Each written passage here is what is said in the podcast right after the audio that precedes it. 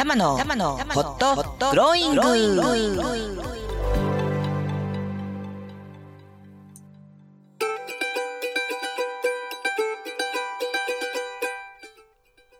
皆様今日も明るく楽しく元気よくこの時間をお迎えでいらっしゃいますか？今週もホットグローイングの時間がやってまいりました。パーソナリティの橋本玉木たまちゃんです。さあ今週も元気にスタートしてまいりましょうこの番組ホットグローイングは人生思うがまんまに生きていくための転ばぬ先の杖として心が元気になったり意欲が湧いてきたり時に心が熱くホットに時に心がホッとするようなそんなちょっとしたヒントや情報トークを提供する番組です。いやいやそれにしても早いものですね。本当に。え何がって？時間が経つのがです。早くも2月に突入いたしました。12分の1が終わったわけで、まあ、コロナに始まりコロナにえ、まだどっぷり使ってるというような状況の中あ、まあ、意識は少しコロナ疲れがこう日常的になっているみたいな状況でしょうか。残念ながら緊急事態宣言も関東は継続ということ関東といってもまあ東京首都4県ですね。継続ということになりましたけれども皆さんはいかがお過ごしでいらっしゃるでしょうか。え本当にここ明るいニュースがあんまりないなというふうに思いながらですね2021年どう生き抜くかなんてことを最近考えるんですけれども体調の変化なんかもありまして。で今日はあいつも通りのフレフレサラリーマンコーナーと玉の一人語りあではなく玉のつれづれなるままの独り言の方ですね。今日は短いですから、えー、その中で、えー、ちょっとその個性と向き合うということをね、えー、今日はお話しさせていただこうかな。独り言でというふうに考えて、え、おります。というのも我が家一匹になってしまった夢。と共に暮らしているわけですがやっぱりにゃんこ同士の会話も必要であろうと言って今トライアルでねあの新しい家族をお迎えしようと頑張っているところなんですけれども改めて、えー、その経験を通して見えてきたことこれににゃんこだけじゃないなということも含めて、えー、今日はあちょっとつぶやいてみようと思います。ということで本日も30分間、えー、よろしくお付き合いください。最後までお聴きください。ありがとうございます。それ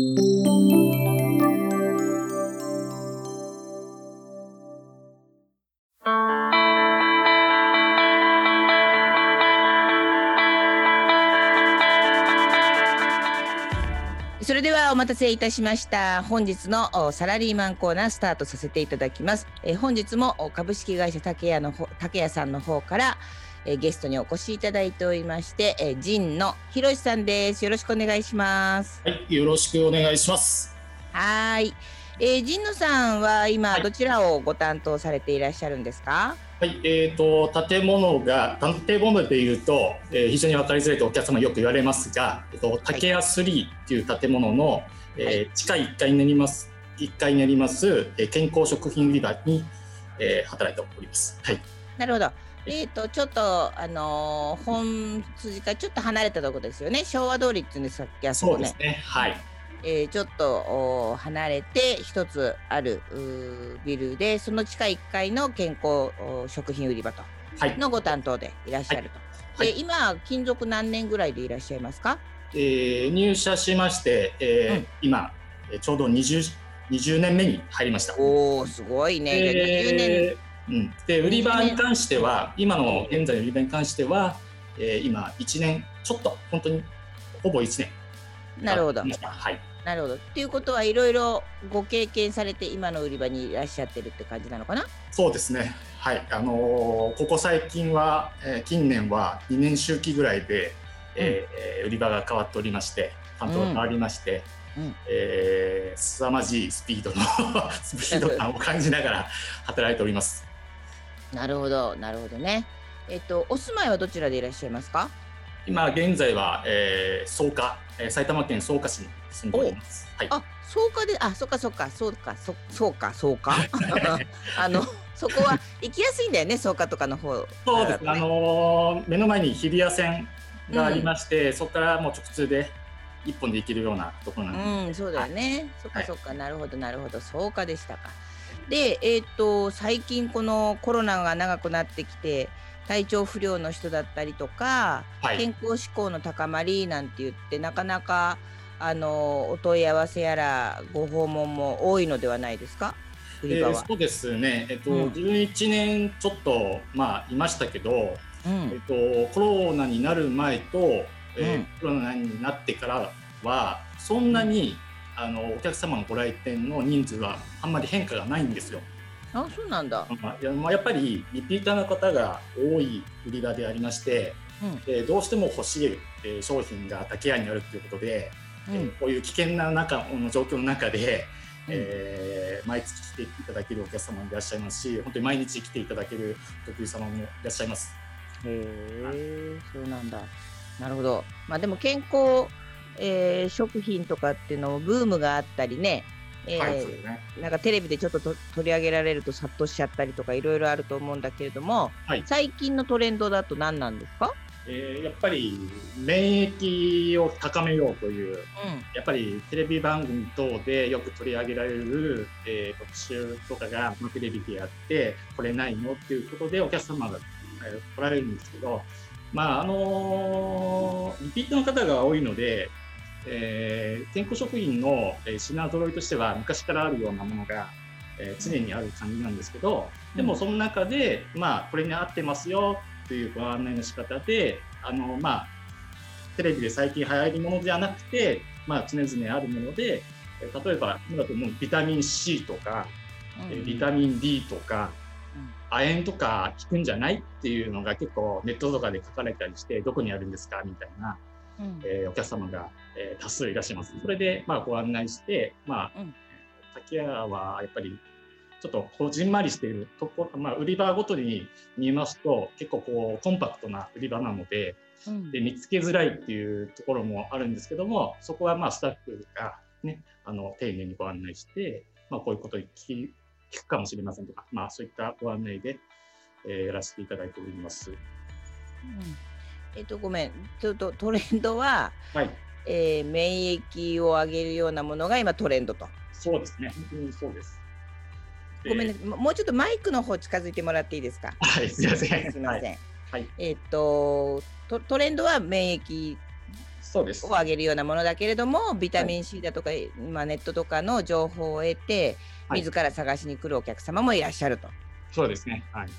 うん、なるほどなるほど。えっ、ー、とじゃあ売り場としての一押しっていうのは何かあるんですか？そうですね、今、まあ、他のドラッグストアさんとか、うん、まあ、小売店、他の小売店さんとかを見ると、うん、うちの商品の品揃えって結構、青汁系と、えー、黒酢、黒酢ですね、黒酢。黒酢ね。はい。うん、健康食品あるんですけど、それと比べるとかなりまあ倍ぐらいの、えー、規模のコーナーを作って、いう感じがします。だから結構ここが特徴的なんではないかなと思うんですけど、うん、うん、で、ね、はい。青汁も種類多いよね。そうです。で、ご案内、あの正直言いますと、やっぱりご案内しにくいです。の種類が多すぎてあ何がいいのっていうね。そうです、そうです。あの、うん、かなりざっくりと案内してほしいってお客様が多数なので、うん、やっぱり自分の中で、えー、おすすめ商品、まあ、1点だけでもちょっと絞っておいて、えー、そちらの方にご案内するっていうのが多々多いです。でも、まあ、変則的な質問とかも多いですけども、やっぱりどうしてもお客様にとって、まあえー、体調が良くなるようにっていう 基本スペを持ってですね、ちょっとお相手をしておりますね。うん、なるほど。えっ、ー、と、青汁と、はい、クローズ、ね。クローズ、はい、クローズ、クローズ、クローズ、私はちょっと苦手、強すぎて苦手なんですけど、そうですね。まあ、まあ、いろいろ種類もあると思うんです。クローズは一体何がよろしいんでしょうか？やっぱり、まあ、本当に全般的な、あの、体にいいっていうのはあるんですけどやっぱり、えー、腸が調子が良くなったりとかやはりお肌関係もやっぱり艶が良くなったりとかもするそうなんですね。いろんなのに適してるんだなって自分もここの売り場になってから初めて知ってで、まあ、お酢はお酢ではやっぱり酸っぱいじゃないですかだから今最近はいろんな味が出てきておりまして、えー、例えばしそをちょっと加えたりとかフルーツビネガーとかも今ねそうですねかなりあるよね。ねはい、はい、もう、まあ、うちではリンゴリンゴクロスがありまして、まあ、リンゴクロス、はい、やっぱり飲みやすいものをやっぱ選ぶ方が多いですよね。はい、うんなるほどなるほど。あのー、えっと台湾の、はいえー、朝食屋さんがあるんですけど、はいえー、五反田の方にね。はいそこは大豆のいやつまり豆乳だね。はい。豆乳にお酢を入れるとあ凝固するんですよ豆乳が、ヨーグルトみたいに。はい。そそれを温めて飲むあ温めたスープだからなんか、まあ、日本の豆腐がもうちょっと柔らかい感じのスープなんだけど、うん、甘甘酸っぱくて、はい、それね結構美味しいんだよね。だから今ね研究開発中なの。お家でできないから。い。ろんなお酢で試してんだけどリンゴ酢そこにちょっと入れてるんだけど、はい。はい、うん。なんかなんかあれだよね。お酢もそうやって今ただ料理に使うっていうよりはあ飲む人が多いじゃないですか。そうですね、あの食品のコーナーの方もやっぱり普通の、えー、お酢とあとは直接ストレートで飲む、うん、お酢もやっぱりえー、まあ、えー、企業さんがやっぱり出てき始めまして、やっぱオスはやっぱり健康にいいぞということで、やっぱり、えー、注目されてるところなので、やっぱりのこちらもやっぱり飲みやすいものとかもちょっと気にしながら、えー、ご紹介したりとかしてますけどね。うん。そう。あ私は飲むのは結構苦手で胃がやられちゃうんで、はい、あのダイレクトに刺激が強すぎるのね、はいはい、の飲むやつだとね、はい、まあいろいろ健康法であっていろいろ試したけどダメだったんだけどあのちょっと料理にね上手に使えると飲むお酢でも、うん、あとフフフルーティーすぎてもちょっとなんかダメかなっていう感じがするので。そうですね。なんかそこら辺のなってるような 感じがしますね、うん、そうそうそうそうそう。そうなのよ。でねでもあの竹屋さんで、えー、あるなんだ青汁か青汁の中でも成分表を見て Y さんのところのあの青汁を母に飲んでもらってるんだけど、あのえっ、ー、と血液検査でうんとその栄養素が足りないって言われて、えー、唯一入ってたのが Y だったのね。ああなるほど。それであの飲んでもらってたらね改善しちゃったよ。あやっぱりそうですか。うん、どのくらいの期間で飲んでたんですか？試してうんとね、どれぐらいだろうね、血液検査がそこからあれしたのは3ヶ月ぐらいだと思うけど、3ヶ月ぐらい毎朝毎晩飲んでて、はいはい、で改善したからやっぱりあ意味あるんだなと思ってでずっと彼女は飲んでるけどねそれでね、うん、飲みやすいし Y さんのやつがちょっと甘めで。そで、うん、それを強みで 私たちも結構ど真ん中に置いている商品ですよね、うん、うん、あんまり高すぎずというところでね、飲みやすいよね。はい、あの y, さん、ヤクルトさんですけどね。あのまあいろいろありすぎて本当にねちゃんと見ないとわからないよね青汁もね。そうなんですね。うん。そっかそっか。えっと普段はどんなことでリフレッシュされてるんですか？えー、まあ最近はちょっとやっぱりコロナ禍で、えー、運動がやっぱりできなくなっちゃったんですよね。で、うん、あのまあ以前はまあ私ども定休日とかも前あった時はその時にその日に、まあ、フットサルをやったりとかしていてで自分に関しては仕事が終わった後に夜にそのフットサルしに行くっていうえー、ハマってた時期が。ハードだね。はい。何やってたのクラブチームみたいなのがあるの？えっ、ー、とそう個人でもサークルみたいなやつを作ったりしてでまあまあフットサル好き人集まって、まあ、5、6人で1チーム作れますんで、それで、えっと、仕事終わってからせっせかやって急いで終電に間に合うように帰るみたいなことはへ 体を疲れているであろうに体をまたさらに使ってリフレッシュができると。まあ昔はそうでしたけど今はもうそれがちょっとできなくなったりして集まりづらくなってしまったりとかしますので、でまあそのタイミングでやっぱり子供ができまして、うん、で今、うん、子供が今6歳になるえー、じゃあ可愛い盛りだ。そうなんですよ。あの やっぱり、えー、遊んだりと遊んだりとかするとやっぱり癒されますし、でこれからまあ今年の春でもう小学生になっても月日が すごい早いのを感じながら、ね、すごい楽しみなところもございます。今度のね4月は入園式がちゃんとできるといいね。そうです。あの今年のその幼稚園年長さんだったんですけど、うん、あのまあ全部がやっぱり行事できなかったんですよね。うん、でできたとしても、えー、親両親で来れず片方だけ、うん、えー、限定でで時間帯を学年ごとにずらしてクラスごとにずらして、えー、開催する。で、一つのクラスが終わったら、えー、常に消毒を、えー、時間を設けて消毒して次のクラスみたいなことを1年やってましたね。あじゃあちょっと近々では卒園式か。まずは卒園式がちゃんと両親でお祝いでいけるかどうかがちょっとみみそだね。ちょっと緊急事態宣言が伸びるっていうことで、まだ決まっちゃったので、ん、また片方いけない感じになっちゃうのかなって思ったりします。そうだよね、まあ、埼玉じゃあそこもね緊急事態宣言まあでも今回のは少し早くリリースされる可能性もあるから、はい、あのねなんともちょうど暖かくもなってくるし、うん、あの時期的にはねあれかもしれないけどそれでもね、はい、ちょっと通常ではない形かもしれないよね。そうですね。うん。一人ですか？まだ。そうです。一人です。一人息子です。そうか、じゃあ余計だ。大事大事の一人息子じゃね。うん、そうかそうか。なるほど。えっと、えー、竹谷さんの話に戻しますが、はい、何かリスナーの人におお伝えしたいことってありますか？お知らせしておきたいこと。うんまあ、そうですね、やっぱり、えーと、まだ緊急事態宣言になって、えー、竹谷さん、ちゃんとやってるのかっていうお客様が結構で電話の問い合わせで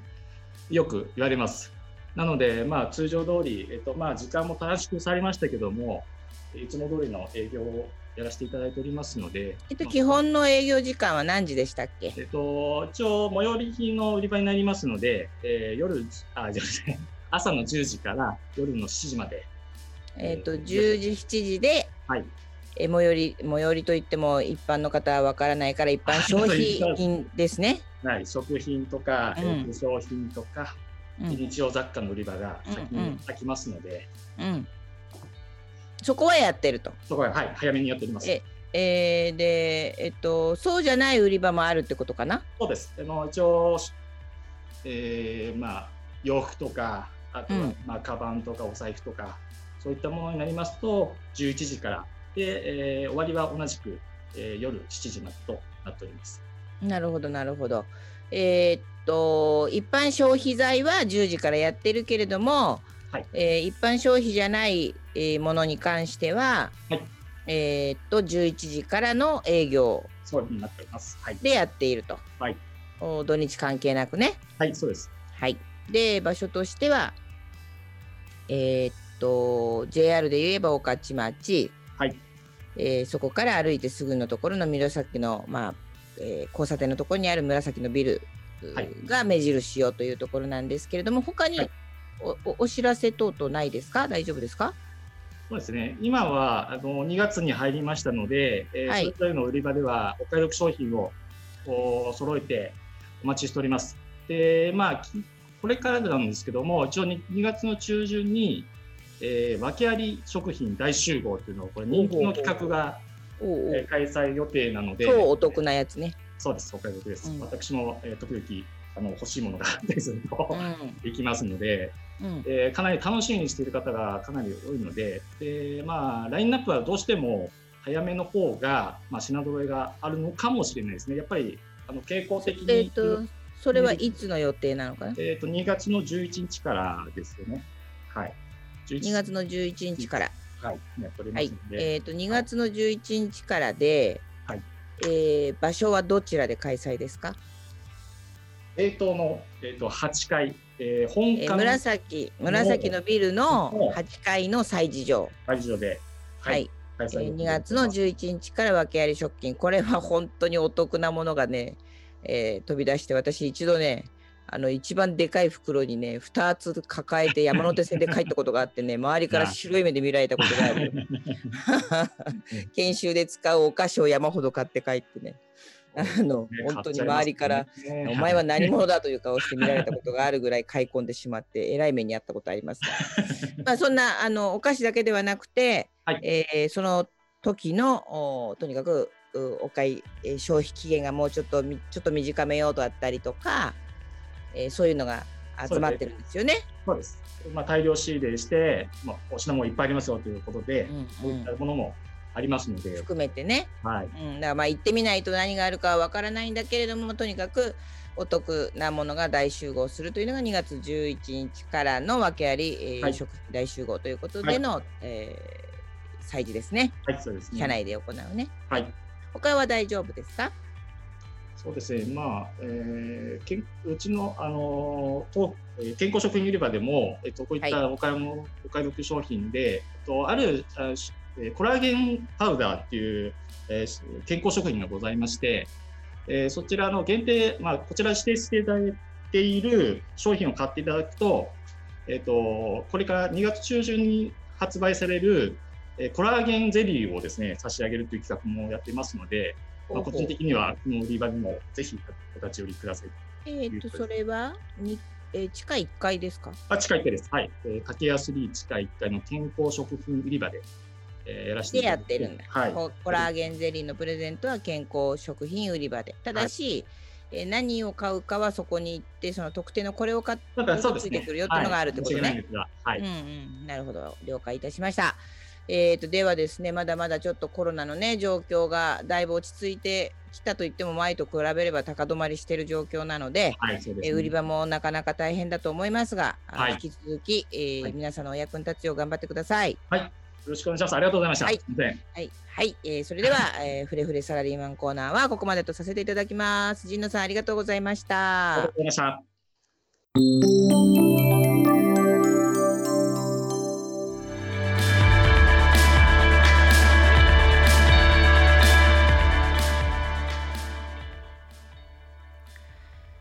さああ、残された時間は大してございませんが、え、っと、まあ、最初にね、お話しさせていただいた通りで、えー、一匹になってしまった夢。もしかしたら、まあもともと猫って集団生活するというよりは個体生活なので、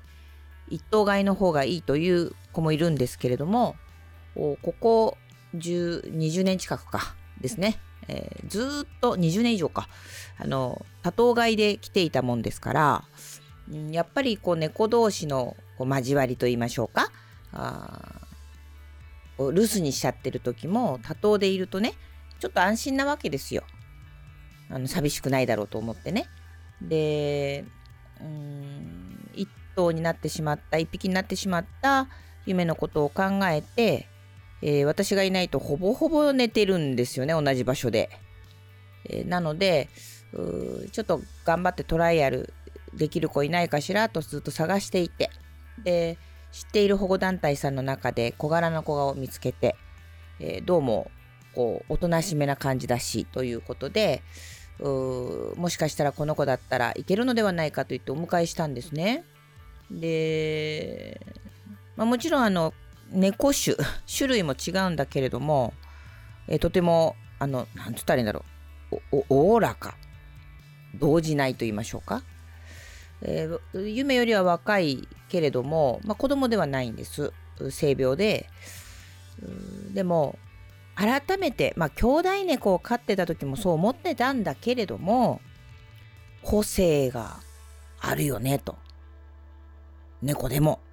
当たり前なんですけど。でその個性に合わせるっていうことが実はやっぱりすごく重要だなと。例えばえっとゆめは目がちょっと見えにくい子なので臆病なんですね。で、でも抱かれたりあのギューってこう束縛されるのは嫌いなんだけれどもそれでも新しいこう今あのバイオレット改めビビって呼んでんですけどビビよりは抱っこされたりうんなんて言うんだろうな。こうタッチができるって言ったらいいのかな。でビビはあ新しい子はえっと本にゃんから寄ってきて撫でたりとかされるのはいいんだけどこちらから抱きに行ったりとかっていうのはやっぱりどうも苦手なようで適度の距離。もちろんまだ慣れてないっていうことはあるんだけれども一人遊びがすごく上手でその自分の世界を作る感じ？反して夢はいつも目が見えにくいということもあって周囲と自分の関係を気にしてる感じ？なんですね。で面白いねというふうにあのビビはもう夢と遊ぶというよりは自分で遊べる何かをずっと探してる感じで夢は実はビビと関わりたいんだけれども相手がまだわからないもんだから怖がってるのでシャーシャー吹いちゃって脅すみたいなことがあって。でこれって人間世界でも同じことが言えるよねと。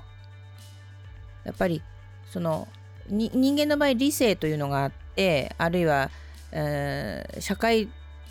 的なルールみたいのがあってそこに適応しろとこう当たり前に求められちゃうんだけれども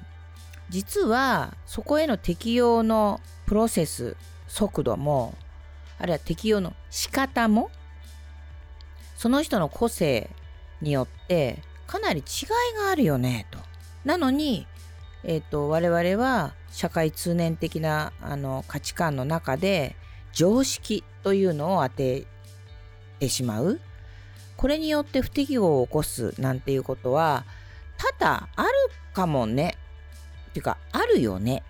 とまあ改めてですねニャンズから学ばせていただいているなというふうに思っていて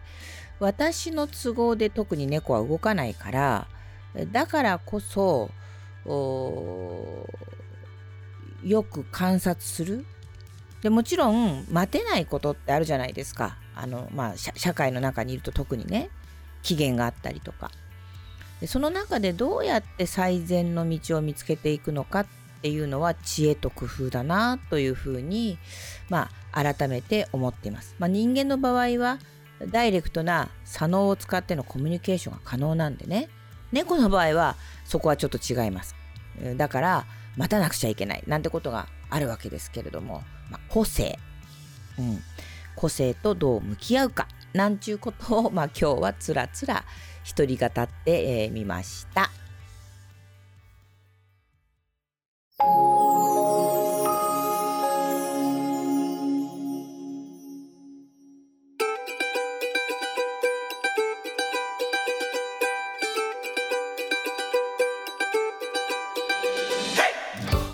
さあ今週もあっという間で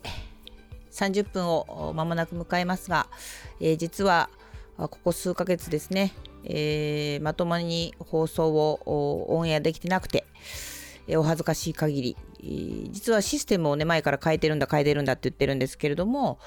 それをなかなかちょっとまっとうに、あの準備が整っておらずですね、えー、この放送はいつも毎回こう古いシステムをこうもう一回引きずり出して作ってるみたいなところがあってと、まあ、理想ばっかり追ってちゃいかんよなと自分で思いつつもですね、えー、こだわりを持って、えー、ちょっとやってるところがあって、で、まあ、この折にね少し放送のあり方も変えてっていいかなと。30分にこだわるのを改めてやめようかななんていうふうに思っていたりもしております。ちょこっと聞いていただける放送を出していこうかなと。新しいなんかソフトっていうか SNS も出てきたみたいだし、いろいろチャレンジしていければと思っております。ということでまた、えー、お耳にかかりましょう。あなたの素敵な人生にいってらっしゃい。